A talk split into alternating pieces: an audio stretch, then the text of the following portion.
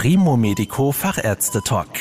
Der Spezialisten-Podcast mit Susanne Amrein.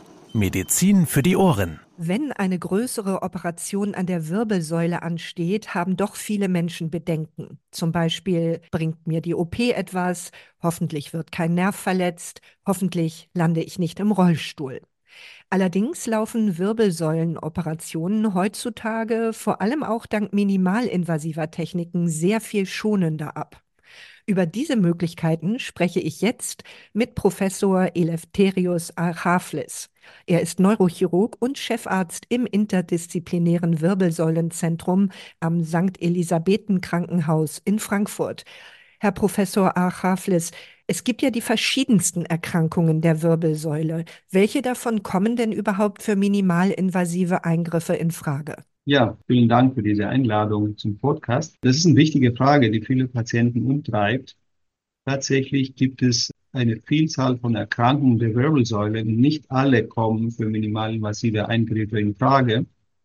In der Regel eignen sich minimalinvasive Techniken besonders gut für Erkrankungen wie Bandscheibenvorfälle, degenerative Veränderungen der Wirbelsäule, auch Wirbelkörperfrakturen oder bestimmte Tumoren und auch Fehlstellungen der Wirbelsäule wie Skoliosen sind für minimalinvasive Eingriffe geeignet.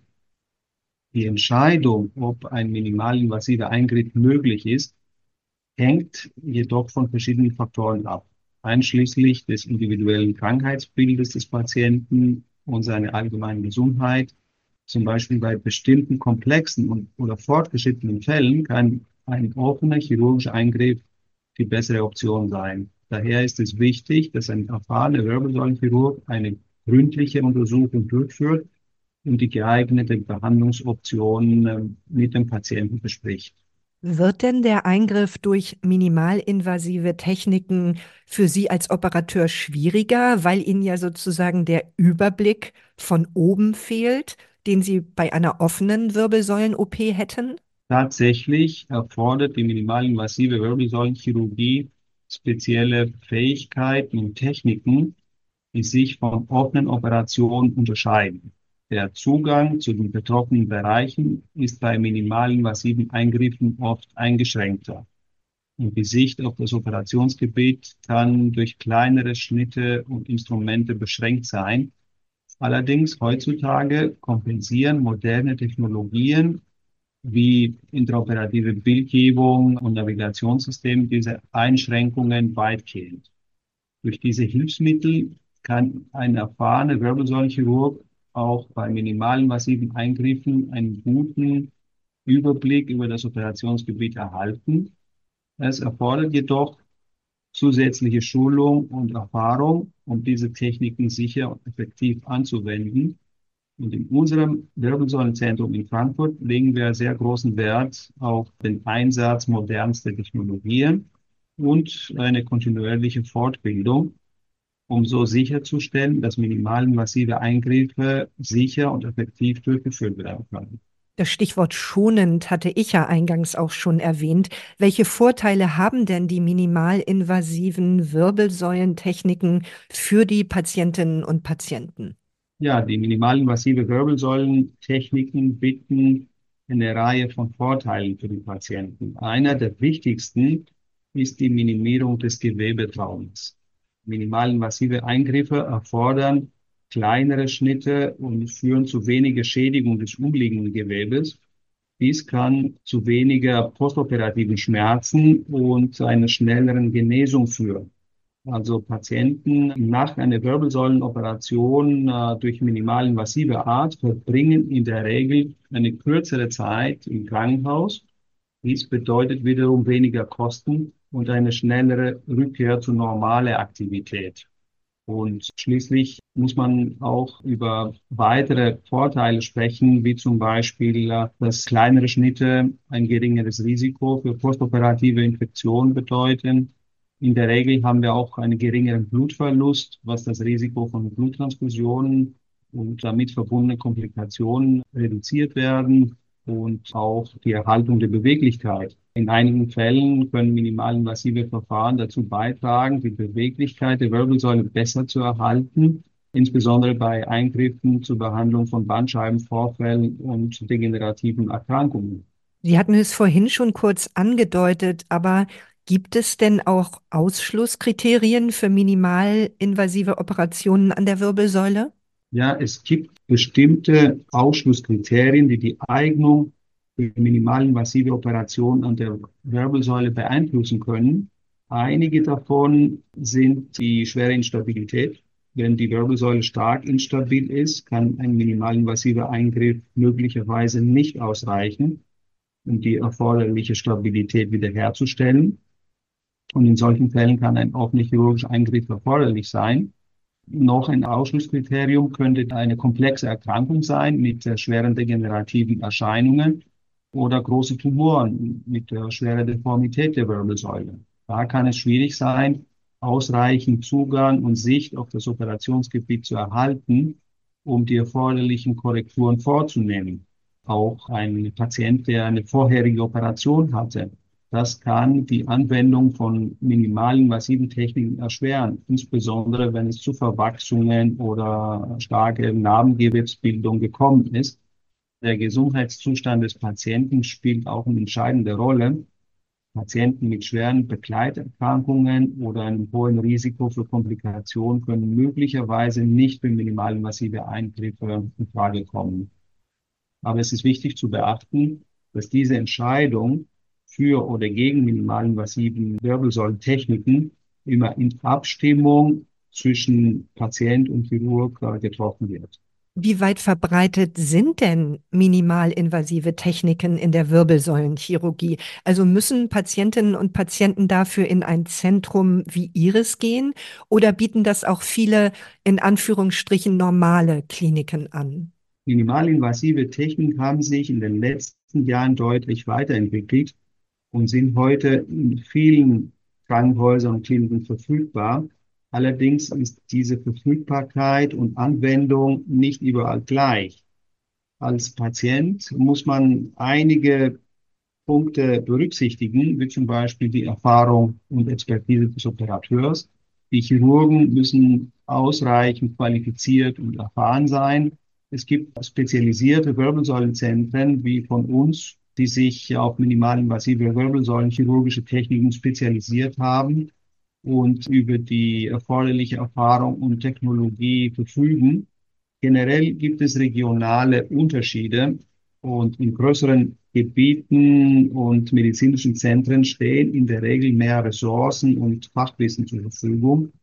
Zusammengefasst würde ich sagen, dass minimalinvasive Techniken in der Wirbelsäulenchirurgie in verschiedenen medizinischen Einrichtungen angeboten werden, aber Patienten sollten sich gründlich über die Qualifikation des Chirurgen und die verfügbaren Behandlungsoptionen informieren. Sie haben jetzt ja gerade auf dem Weltkongress für Neurochirurgie in Kapstadt über ein bestimmtes Verfahren bei degenerativen Verformungen der Wirbelsäule gesprochen, OLIV abgekürzt. Vielleicht können wir diesmal als Beispiel nehmen für eine komplexe Wirbelsäulen-OP. Was genau bedeutet OLIV und was genau korrigieren Sie bei diesem Eingriff? Das ist eine ausgezeichnete Frage. OLIV steht für Oblique Lumbar Interbody Fusion. Und dieses Verfahren ist eine minimalinvasive Methode zur Behandlung von degenerativen Verformungen der Wirbelsäule durch einen seitlichen Zugang, ohne die Rückenmuskulatur zu traumatisieren. Also es ist sozusagen ein kleiner Zugang an der Seite.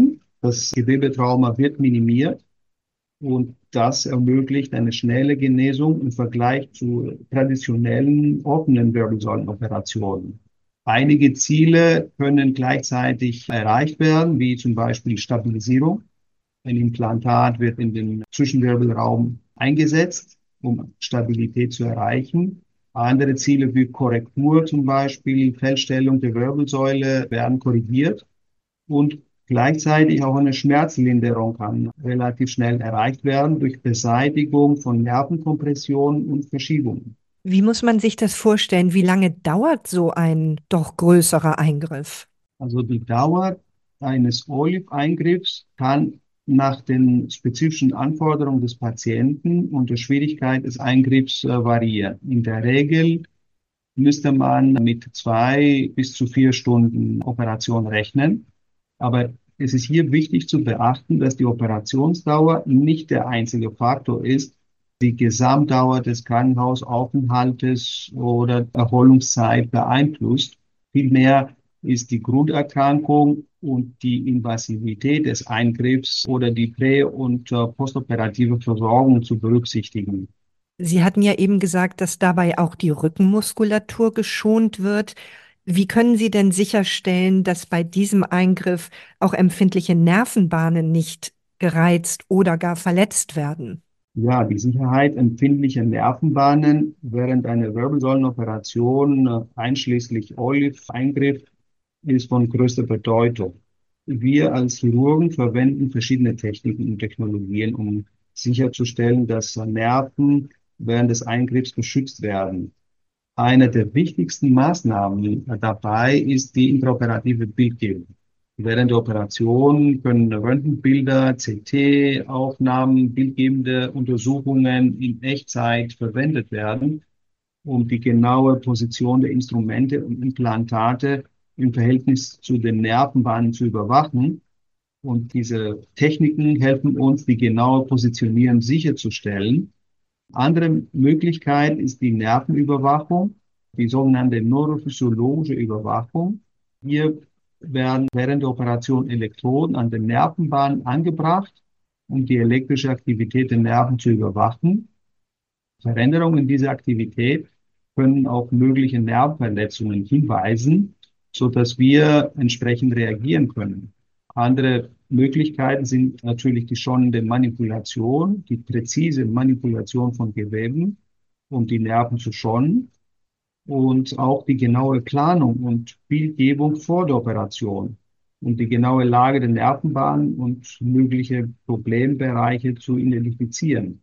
Es ist hier wichtig zu betonen, dass die Chirurgen äußerst sorgfältig bleiben müssen, um die Nerven während des Eingriffs zu schützen. Dennoch gibt es immer ein gewisses Risiko, da die Anatomie jedes Patienten einzigartig ist. Wie schätzen Sie das ein? Also wie groß ist denn heutzutage noch allgemein das Risiko von Komplikationen bei solchen Wirbelsäulenoperationen? Das Risiko von Wirbelsäulenoperationen kann von Fall zu Fall variieren und hängt von verschiedenen Faktoren ab. Die wichtigsten sind die Art der Operation, der Zustand des Patienten, das Erfahrungsniveau des Operateurs, auch einige individuelle Umstände.